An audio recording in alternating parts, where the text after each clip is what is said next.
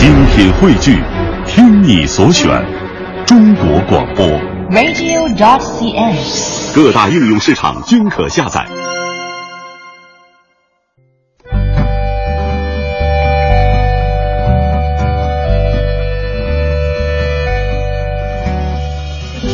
讲述看不见的心灵故事，记录几代人的情感春秋。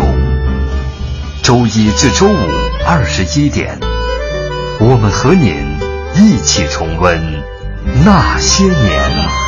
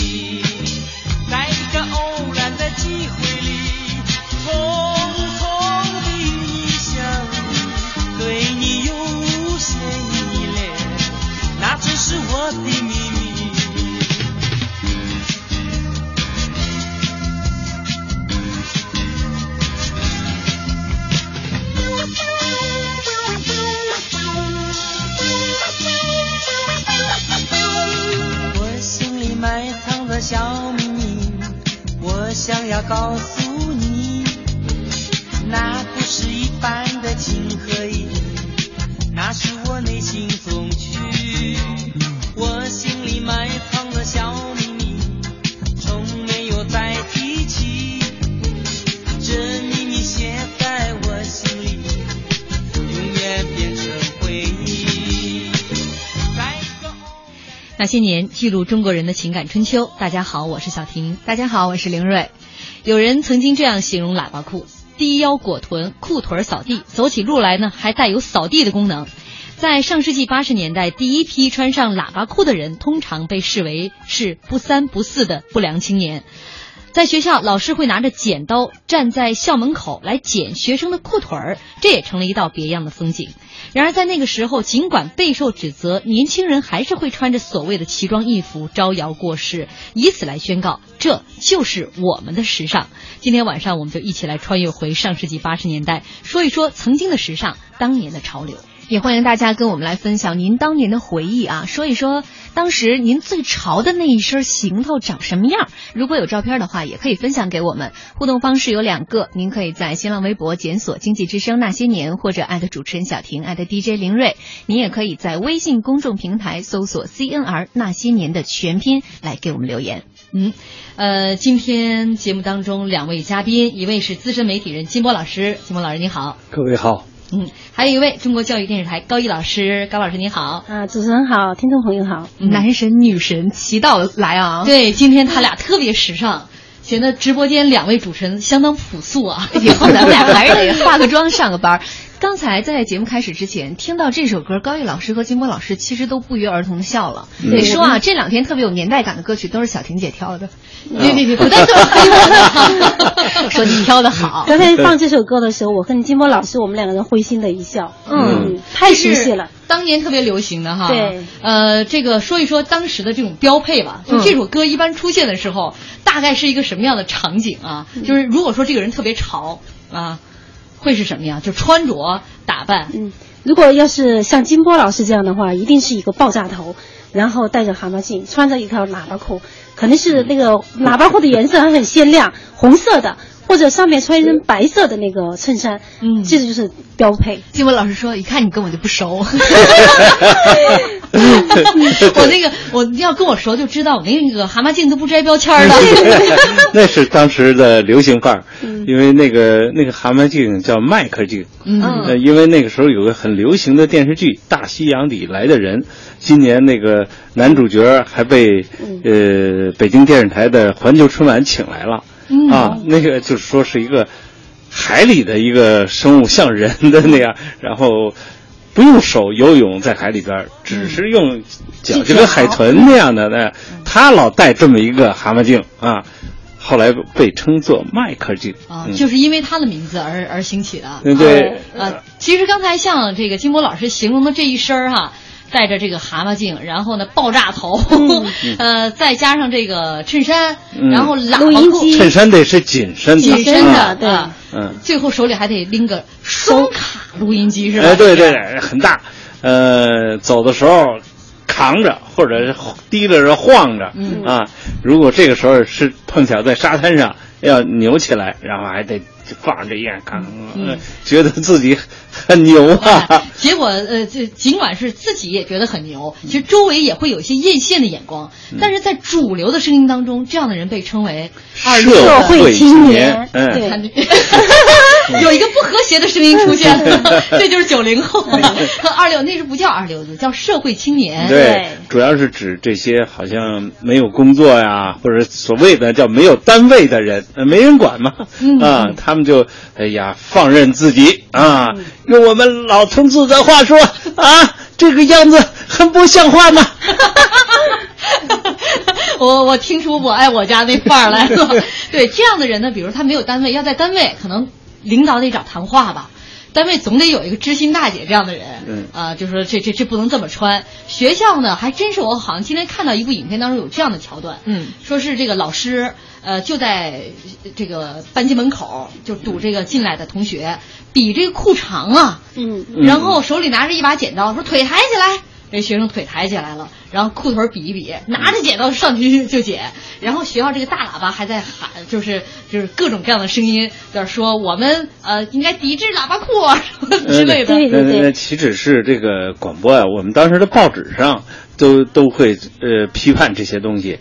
嗯，我还被应命这个要求大家在上课写作文啊，要写关于喇叭裤的危危害的问题。能能说说您当年怎么写的吗？喇叭裤有哪些危害？就像你刚才呃节目开始时你是这么说的，什么一些不三不四的人哈、嗯穿着喇叭裤走走在马路上，怎么扫地而过呀？嗯 这诸如此类。合着我这头是抄你的？但是那个时候喇叭裤还是很多人心中都想拥有一条喇叭裤的。我记得那会儿我就我上高中吧，学校里的肯定是不能穿喇叭裤的。就像刚才小婷说的，学校的班主任呢，还有校长就在大门口等着，谁穿了喇叭裤过来，剪刀咔嚓就会剪掉。但是我特别想有一条喇叭裤。我记得我有个表姐，当时她已经高中毕业了。他就做了一条草绿色的喇叭裤，我还记得那个那块料子是拿布票去买的，请人做的。就刚才小婷说的那个裤腿吧，一般以前咱们做裤子是五点五寸，就那样子，但是那条喇叭裤的裤裤管是超过了一尺。就扫地，真的走起来是扫地的感觉。嗯。但是我到现在都记得，我那表姐她身材特别好，她穿着那个喇叭裤那个亭亭玉立的样子，嗯。哎呀，我真是羡慕嫉妒恨呐、那个一尺得有三十三厘米，三十厘米，大家可以比一下。点三嘛。嗯，无限循环，大家就想想得得有多少步或者多宽，因为它我们那时上面那个被被形容为脚上这个带着两个面袋儿啊，那个骑自行车的话，得把裤脚夹着。嗯是吧？嗯因为他骑自行车，我就记得印象哈，就是当时穿喇叭裤的人都是拿脚后跟儿蹬着那个 那个自行车的车因为他那个裤子往前走，因为那个裤子必须要把脚完全盖住，嗯啊，就比一般的裤子要长。嗯说起来，这个变化是八十年代初了哈。嗯嗯那个实际上再往前，嗯还有一种流行叫流行瘦腿裤呢。哦就是是有就像现在这个你们女孩子经常穿的那个锥锥子裤裤一样那时候拿一瓶子，老师在门口一看，你这个塞得进去瓶子吗？塞不进去，同样是剪刀给你剪开 啊。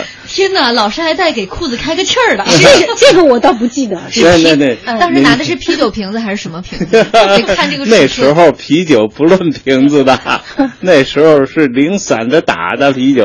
哦，开眼界了，对开眼界了吧？了，啊，就是老师拿长。拿着暖壶去打。不是你说这学生多宽的裤子，那不是也跟喇叭裤差不多吗？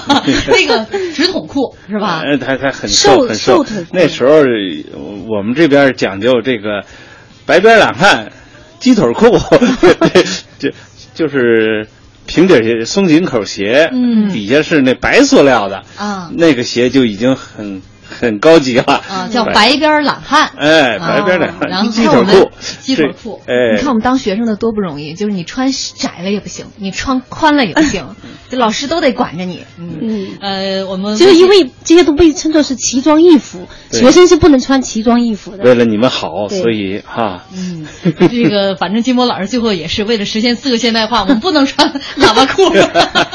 那篇作文，微信上姚勇这位朋友说，爆炸头、喇叭裤、尖皮鞋，在当时确实有点不能让人接受，看着别扭。其实是今天你再看那个吧，觉得有点别扭，还是挺别扭他那个嗯喇叭裤有点太夸张，从膝盖以下，对那喇叭就开了。呃，那个对比特别强烈大家可以去想一下，就是我们经常看那个电视节目，比如说表演杂技的，嗯就他们穿的那种裤子那你们这个西北的反弹琵琶不都是喇叭裤吗？啊，对。好，我们接下来先进入广告。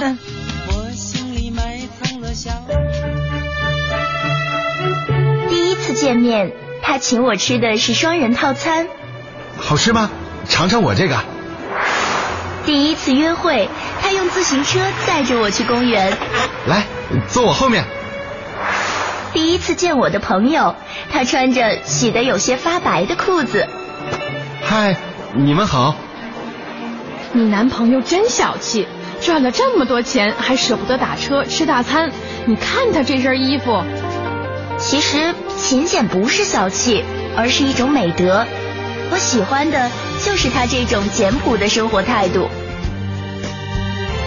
勤俭节约，营造生活之美。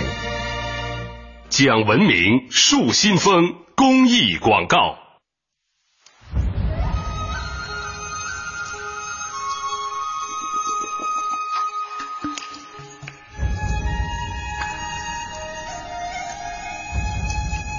聆听你我成长，中央人民广播电台经济之声。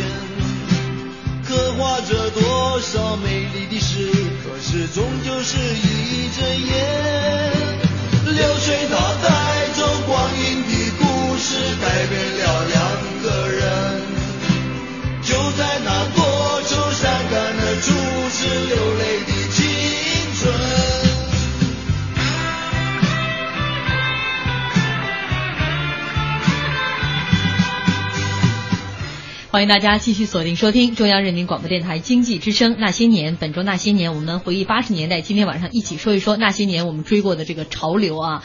呃，也欢迎您在新浪微博检索“经济之声那些年”或者艾特主持人小婷艾特 DJ 林睿，也可以在我们的微信公众平台来寻找我们的账号 CNR 加上那些年的全拼，说说在上世纪八十年代你最潮流的一身行头是什么样的。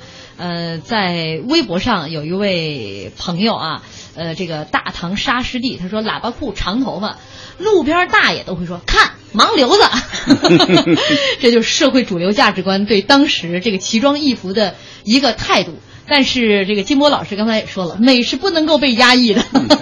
也是压抑不住的。啊哎，那当时像这个喇叭裤，它是怎么突然之间就流行起来的呢？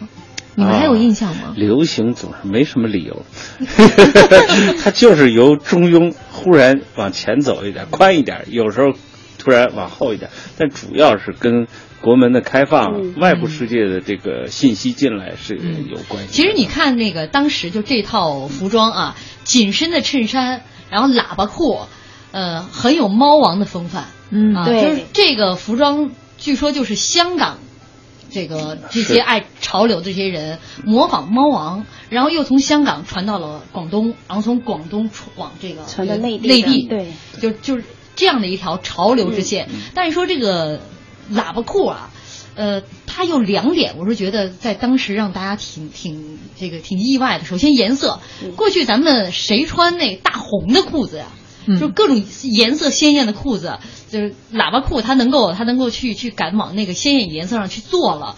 还有一种就是拉链儿，就过去的女裤的拉链儿都是侧开的，对对对侧面的。还有这个有扣子什么的，嗯。但是总的都是在侧面。对，但是这个喇叭裤吧，男女全一样，全部是开在了前面。对，这个就是当时觉得，所以在很多老年人看来，女孩穿这个太大逆不道，对对对。太有伤风俗了。嗯，那您当时穿的时候，或者您姐姐当时穿的时候，也肯定有这样的诟病。对呀、因为她就是她做这条裤子喇叭裤吧，其实她妈妈不同意的，就她非要做，所以就偷偷的去做的。做了以后，因为是前门襟，前门襟开从中间开的吧，嗯，所以妈妈就觉得特别不像话，说女孩子怎么能穿这样的裤子呢？但是后来很快的，包括那个牛仔裤啊什么的，都是从前面开的。嗯，再到后来流传裤全部就改成对对对从前面开了，大家也都开始接受了。嗯现在你很少看到女装从侧面去开口了，对，几乎没有了。嗯，改后面了。现在在哪个方位开的都有，在后面的是裙子，主流还是开在前面。我记得我特别小的时候啊，就这种喇叭裤，我妈妈还让我姨给我做了一条，太拉风那你妈妈太开放了。我才上小学啊，就是那个裤脚。我姨还给我绣了很多东西，哦就是一圈儿一圈儿的。嗯呃，那时候就是好像就是海浪纹儿海浪纹说对了，嗯上面还有一些小亮片儿，就是砸了一圈又一圈的。嗯嗯其实真的跟演杂技 一样，现在来看像演出服。嗯，但是你在穿的那个所有那个那个我们小区里的小朋友，同龄小朋友就是艳羡。嗯，我跟你说，当时你妈妈肯定是想的，你年纪那么小，谅你也卷不起什么风浪，所以穿就穿那个主要太小了，它没有前开口、侧开口，松紧带儿是吗？松紧带儿。金文老师，你怎么那么了解，还知道海浪纹儿？哎，你从男性的眼光来讲，当时你能接受身边的女性穿这种前开口大喇叭的这种这种喇叭裤吗？实际上我还真没怎么注意这个开口的问题。太多诚实了，因为对他来说没变化。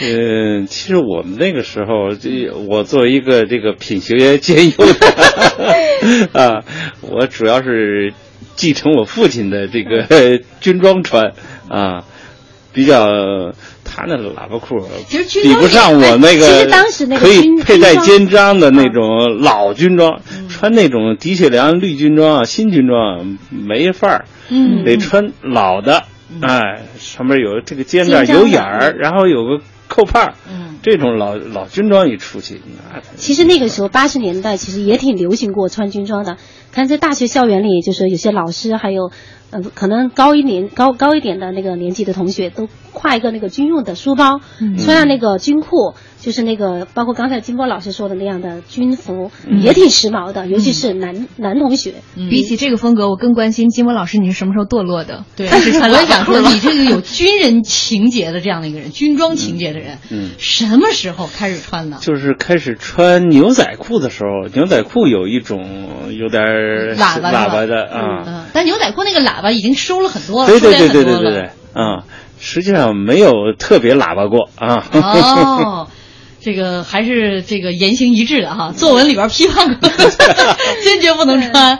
哎，说到这儿，这个牛仔裤也是当时就是其实从八十年代中期，嗯，进入到大家的这个时尚视野之后，一直流行到现在的，经久不衰，经久不衰了。我记得我们上学的时候有呃这个看这喇叭裤挺艳羡的哈，但是我们确实没有，也也可能也没有钱可买，但是不，可能还有一点，因为我们都是好学生，嗯呃不，但是我们 学生呃开玩笑说好行啊，我们有一个同学，他的哥哥在这个门头沟的矿山呢里边工作，他们有劳动部的工作服。对吧？其实就是牛仔裤那种那个布料布料布料哎对它有上衣，夹克衫似的那、嗯那种，哎，我们就求他呀，嗯给我们班里好几个人从他哥哥那儿要来了这种这个老的夹克衫穿着，也差不多的意思。就像牛仔服一样哎，对对对对，就是当时你知道那牛仔服、牛仔裤，那现在你穿的比较少了，说一身儿一套一套的穿。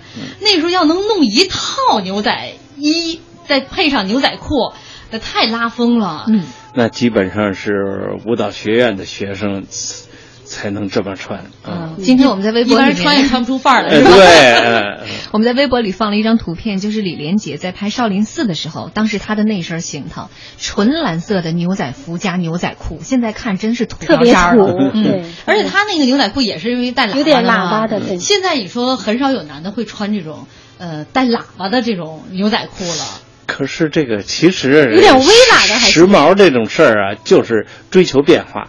你这时候是这样了，过一会儿他就又会再调整一下，变化嘛，就是时尚时尚是这样轮回的。三十年河东，三十年河西的事儿是吧？对啊，这个这个牛仔裤当年。在大家这个熟悉的品牌当中，似乎也没什么像今天牌子很多很多了。嗯那个时候苹果苹果对是吧？对绝不是今不是天乔布斯的那个啊。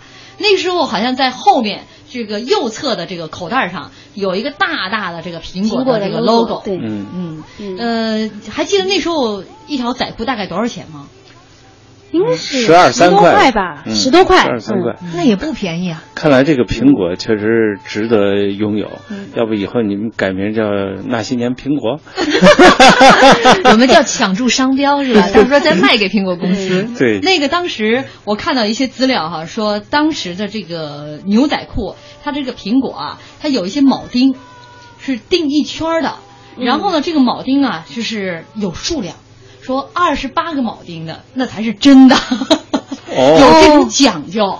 啊，啊，所以拿到一条这个牛仔裤，先数后边的那些铆钉。啊，是在腰上的铆钉吗？它是那个就是在 logo 哦。logo 上的有这样的一个铆钉。我瞬间想到了开一个淘宝上开一个卖铆钉的网店比较好，可以卖。大家可以自己 DIY 了，是吧？就我们之前在聊八十年代影视剧的时候，在八零年有一部电影特别火，《庐山恋》。对它那个就是里面的女主角张张瑜，瑜她里面的那些服装就给人留下很深的印象。其中在有一年的大众电影的封面上，就是有一张张瑜的照片，她穿的就是衬衫儿扎进一条牛仔裤里面。对对对，这高毅老师一看，当时买了这本杂志了吧？我知道这本杂志确实是挺轰动的，嗯，那么章鱼呢，它是带来了西方的很多的这个呃，应该说是很时髦，很时髦。因为当时它这种颜色，为什么庐山恋大家会记这个演演员的服装，是因为在当时来说，这个颜色的冲击波是太大了。我们那个时候是第一没有喇叭裤，没有超短裙。所谓的超短裙就是到膝盖这儿了，就属于超短裙了。他那个服装一会儿到这儿，一会儿到这儿，一会儿到这儿，什么都有。那你说这个观众能受得了吗？他受不了。刚刚这一小段录音啪就出来，大家说：“哎，谁呀、这就是《庐山恋》的男主角扮演者郭凯敏。哦他在说当时啊，《庐山恋》出来之后，那服装有多火。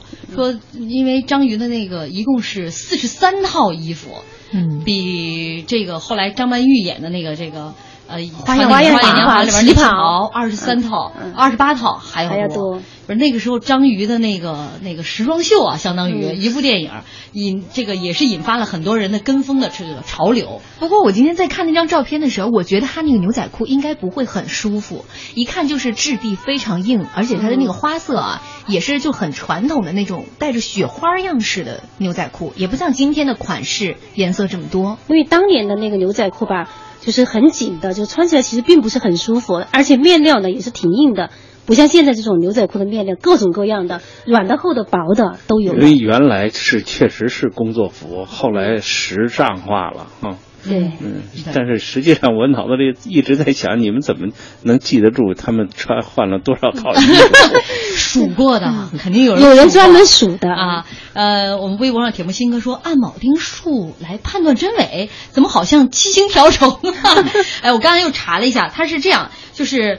呃，正宗从香港那边过来的这个苹果牌牛仔裤，上面铆钉上都会有苹果的商标啊，所以要数够有二十八个的啊，这个苹果商标的就是真的牛仔裤。然后如果不是的呢，就是可能就是假的了。但其实那时候大家也不去判断什么真假，牛仔裤的质地全都一样，没什么弹性，所以那个时候洗牛仔裤是一件特别耗力气的事情。而那时候最初早期没有洗衣机，对我估计金波老师，你有洗牛仔裤的经历吗？嗯，我 都是别人给你洗，好像是没有吧？啊，嗯，给男生洗裤子人太多了。呃，高老师呢？我好像也没洗过，但是我见过洗的，是要拿那个刷子使劲刷，因为没有洗衣机嘛，洗起来特别费劲，而且你洗好以后要拧干吧，拧干的话可能要两个人一起拧才拧得动，挺硬的。尤其那个牛仔布，它下完水以后更硬。嗯，反正我就记着我小的时候也会经常穿那样厚料子的牛仔裤，每一次穿完之后，我外婆都会悠悠的、很哀怨的说一句：“哎，你怎么又穿这条裤子了？” 真的，一下水就变得像铁皮一样坚硬，用手是根本揉不动的。对，哦，大概你们力量太小了，在我们的这种男同学的这个力量下面，这个裤子应该不是有多硬的吧？呃，微信上迷雾说，那些年穿喇叭裤的人，其实就是现在跳广场舞的那一代人。当时不让跳广场舞，现在还是不让跳，然后后边就捂嘴捂嘴乐。谁说现在不让跳了啊？商量好还是能跳的。呃，再看看这个微博上还有很多朋友，山东小个子说，八十年代初我在内蒙上高中，那个时候的标配是。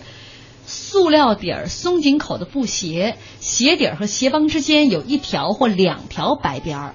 裤子呢是筒裤，臀部以下是直筒，跟腰一样粗，肩背军挎包，头戴军帽，走在街上经常被人调走。这可能调走是指帽帽子，帽子嗯嗯，我们这那金波老师肯定有过这个打扮，这打扮咱们广告之后再介绍。交通银行提醒您关注央广财经评论。红包万元每天享，彩票买八宝石话费充一得十，还有保险免费拿。即日起至四月三十日，开通交通银行手机银行的新用户，来者就有礼。交通银行。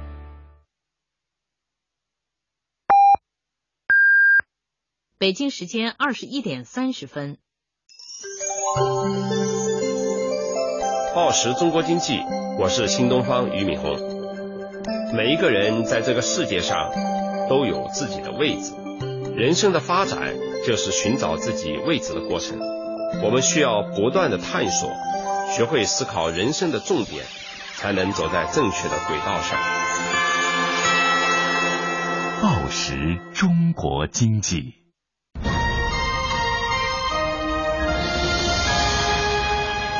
经济之声。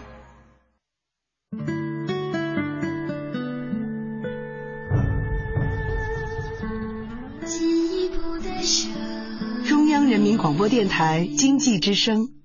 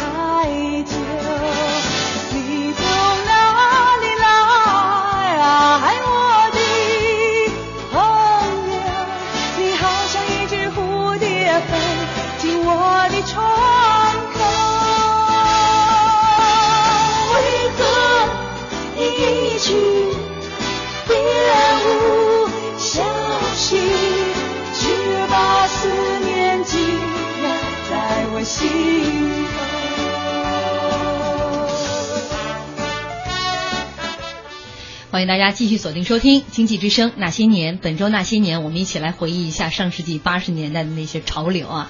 也欢迎您在新浪微博检索“经济之声那些年”或者艾特主持人小婷艾特 DJ 林睿，也可以在我们的微信公众平台来寻找我们的账号 CNR 加上那些年的全拼，一起来聊一聊在上世纪八十年代你最流行的一套行头是什么样的。这歌叫做《思念》，是马敏在有一年的春晚上唱的啊。呃，刚才这歌声响起来的时候，我们直播间就变成了一个小小的春晚舞台，尤其金波老师那两步走 太到位了。是，当时他这两步走印象很深，那样的他侧着嘛，然后换肩再往前走。记得当年那个姜昆有个回忆，啊，姜昆当时是春晚的这个导演组的成员之一，还批评给指导毛阿敏说：“哎呀，你瞧你们两步走。”啊，怎么能这样呢？他还教人家呢。他没想，他后来说：“哎呀，没想到人一唱就火了。”呃，一个是这个毛阿敏的歌火，然后他的那个台风啊火，包括他甩着那个麦克风的那个线，是吧？对。刚才你表现了一下是怎么甩的，再给呃听众们表演一下。主要是可能无法感受到那个时候台上唱歌。话筒是有话筒线的，而且很长。就是主那个唱歌的人呢，这个一般右手哈都会缠着这根线，然后呃这个一步走两步走的往前，伴着那那个节奏鼓点来走。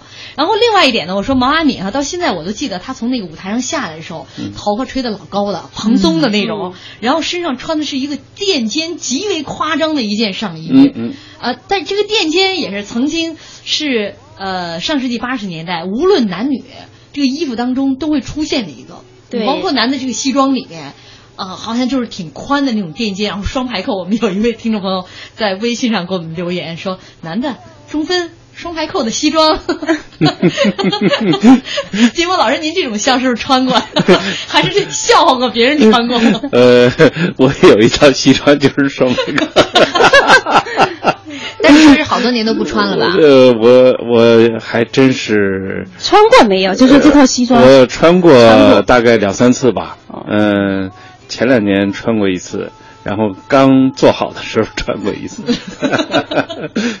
刚做好的时候穿过一次。那个时候其实有好多流行的一些东西啊。呃，我今天在看一些这个一些演员的一些采访啊，说那个像刘晓庆，他说那个时候不光说是老百姓，我们演员也没什么穿。嗯，他那个固定工资才六十块钱。他上春晚，八三年上春晚买那件红的那个上衣，是他在香港买的。对，是一个说那个那个，就外边那种大排档，嗯啊，就是卖那种五个五个港币买了一件然后回来之后，大家就叫他那件衣服叫小庆衫、小庆服，就开始火了。所以在那个时候，经常一部电视剧啊，这个或者说带动一个潮流，对对对，一个演出当中某一个歌手的一身装扮，就让这一套服装成为了一种流行。对。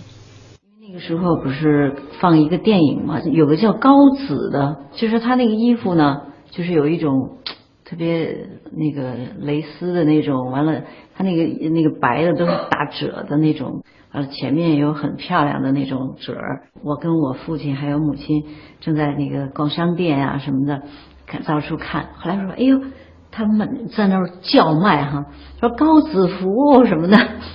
后来，我说我们看看像不像高子福？就看，哎呦，还真是很漂亮。其实那衣服我到现在还留着呢，就是因为我父亲当时那句话很感动我，说：“哎呀，我的女儿这么漂亮年轻啊，就应该穿漂亮的。”完了就给我买，就给我买下，不管多贵，他就原来他是很很计算的嘛，但是那时候就很大方的就给我买了这个，当时我都不敢奢想。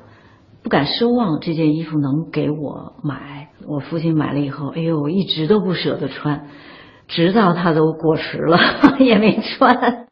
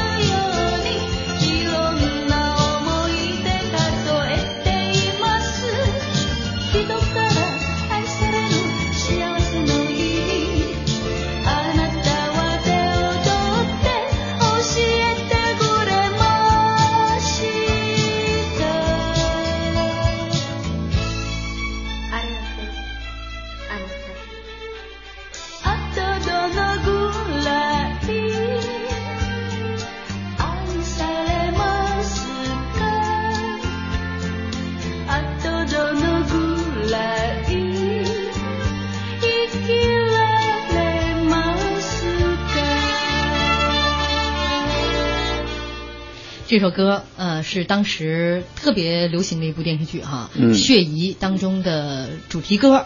呃，因为这部电视剧也让这个包括那个杏子山啊、当时剧中人物所穿的这个衣服流行一时。包括之前我们放的一段小录音采访，这个当时吕丽萍采访呃这个采访他说他小时候流行那个哦采访的是吕丽萍是吧？对他流行那个高子服啊，高子服应该是这个资三四郎当中的，呃，应该是西西装女西装之类的。它是蕾丝的，有点高领的高领衫啊，对对对，高领衫，哎，那个外边是个西装，里边是那种，就蕾丝的是像蕾丝的高领的衬衫一样，对打了打了很多褶儿那种啊啊！就是大家可以如果有兴趣，可以搜一下图片，立刻就知道高子衫、高子服是一个什么式样的这个衣服了啊。那个年代有很多这样一部电影啊，呃，一个角色、一个人物带动了这样的一个流行。比如那个时候还有，呃，街上流行红裙子，对，我记得就是当时有一部电影特别火，就是街上流行红裙子。它讲的其实就是一个就是乡下的女工阿香吧，就是从那个个体户那里买了一条那个绸子的红色的连衣裙，然后穿了以后特别漂亮。结果呢，这个厂子里边的一个劳模，然后就穿了一下，试穿了一下，一下发现自己穿这个红裙子特别漂亮。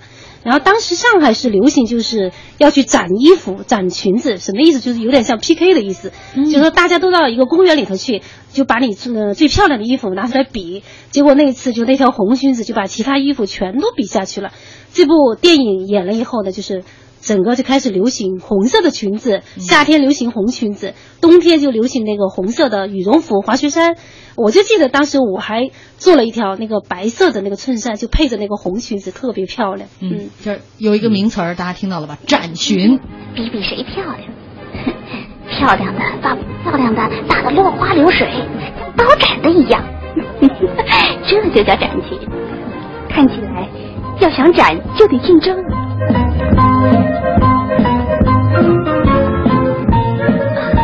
哎回去吧别恶作剧了。不杀杀他们的威风。别急咱们顺着走过去。姑娘们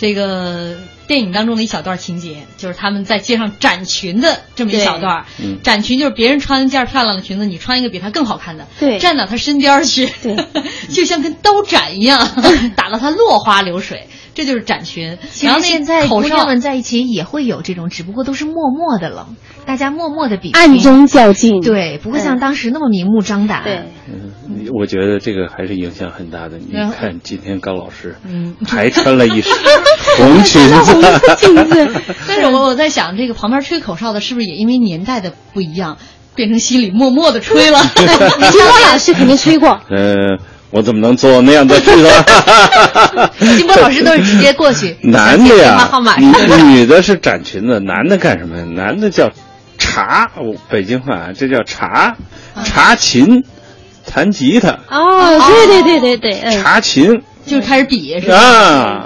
您您干过这事儿？没少干同志们肯定干干了很多，嗯我们偶尔弹两下，没有到人查琴，查琴有的查的好的，哎呦，那嗯，后来多少年以后，我还特意做了一期节目，就找当年查琴的特弹琴弹特好的几个人，嗯给我们做了一期节目。那个都四五十岁的人，一弹起那吉他唱起来，哎呦，温柔的不得了啊！嗯深情的不得了。就说起当年他们去当下乡去当知青，嗯这在火车上就靠这个弹琴啊，弹弹下了多少人的泪啊！嗯，我以为是弹弹情说爱 这肯定也有包含其中。嗯，那这就像这种查琴，就是怎么样开始就在街上大街上就是我我有地儿啊，啊有地儿啊，北海公园啊，哦。嗯，呃，天安门广场啊，呃，有一些地点，大家聚齐了到那儿啊去，你就固定的地方，嗯然后拿着自己的琴对开始就弹了。对对对对，你弹一首，我弹一首，那看谁他有有各种指法谁压下呀，去什么，包括还要唱啊，嗯，那这就是斗琴。我觉得嗯斗琴那个是那个版的《中国好声音》呢？曾经民间版的哈，可惜那时候没有娱乐节目。对，嗯，是广场版的《中国好声音》。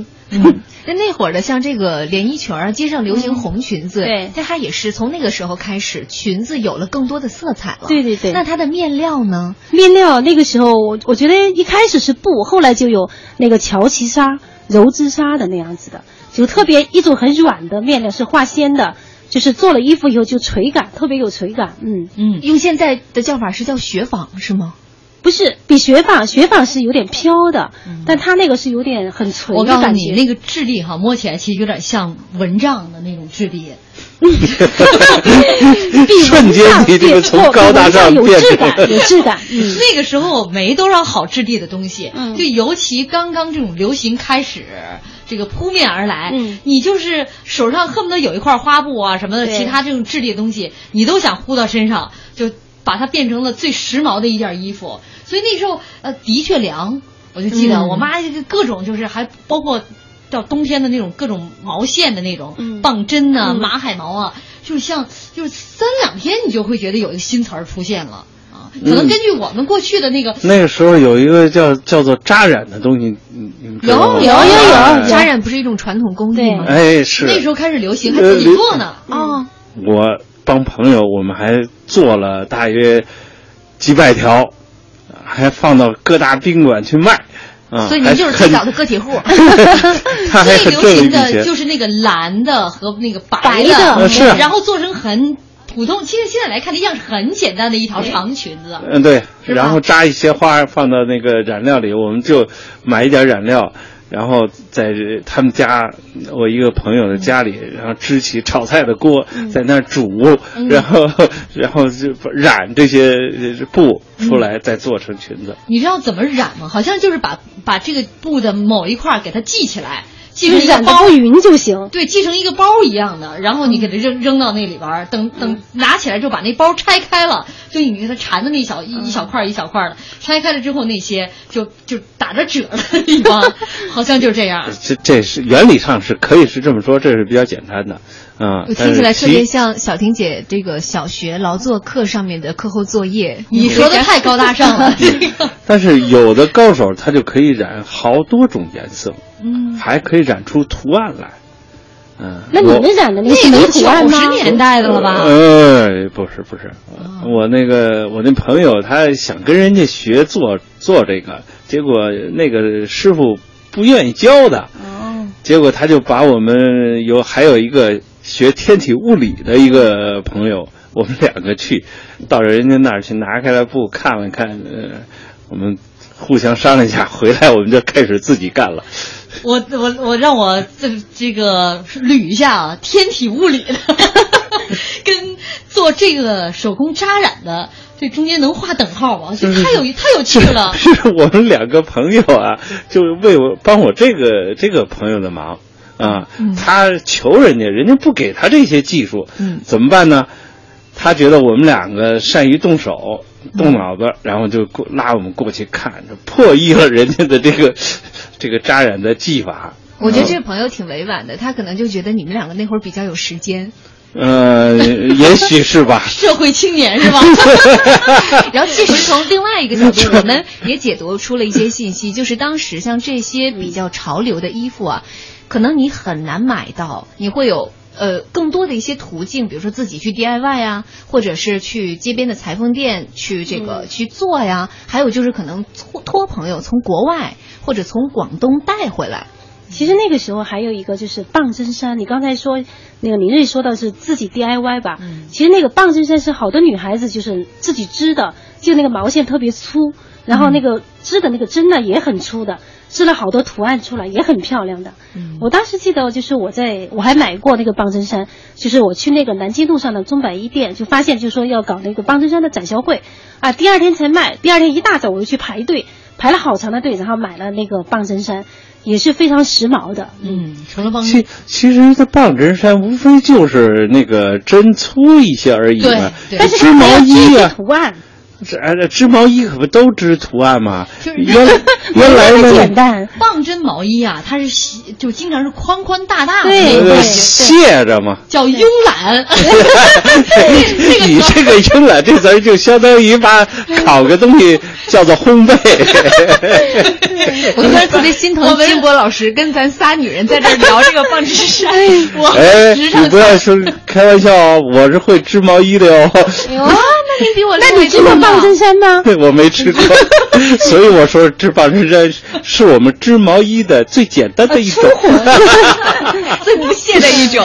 上针儿下针儿啊什么的哈。对对对，嗯那时候织棒针毛衣，织马海毛的毛衣。刚才林日说一下，就是这个商店里边可能有一些呃比较紧俏的一些时装，嗯，那有是贵。对吧？他有时候这个，你像一条牛仔裤十几块钱，嗯一个月那工资基本上，你像刘晓庆说那个时候他自己的工资才六十块钱，嗯，所以啊，这个当时你要创造美啊，很多情况下要靠自己动手。嗯像毛衣这种东西啊，它不像成衣啊、外套啊什么的，确实需要专业技术。毛衣呢，这个邻里之间、姐妹之间啊家里人之间互相呃一交流一交流嗯就就会了。所以毛活这是一个专有名词哦。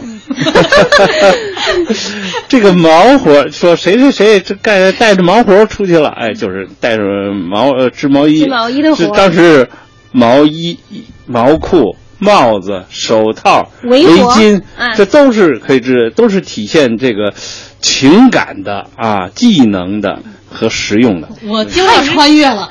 金波老师，您穿着父亲的旧式军装，手里支着毛活，而且您让我们仨多情何以堪啊！对，当时也是好玩嘛。嗯这织毛活儿确实是，我觉得中国女性朋友们哈，呃，聊天儿啊，甚至在打发手里不闲着的一个。对对对对对对，就是你在各种盲打的情况下，都能织出这个，反正让我叹为观止的这种这种手艺来。嗯人家那针儿也不错，是吧对？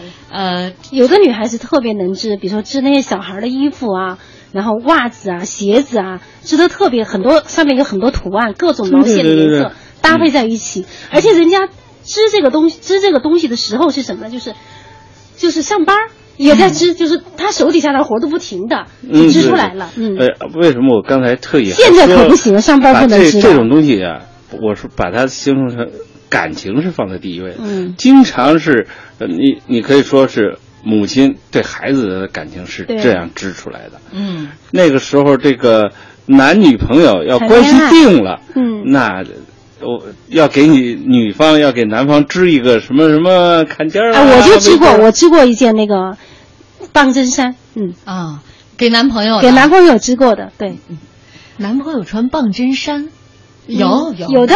是吧？嗯，呃，那个时候就是大家想尽各种办法呗，不会织棒针，我觉得那个不会织棒针衫的，就是织。胳膊上袖子，嗯那都是手那个技术活，不会上袖子就织坎肩儿织坎肩儿嗯，再不会织坎肩儿，织围巾。你知道最不行的织什么吗？织什么？织茶杯垫儿。嗯不是，就织一个领子。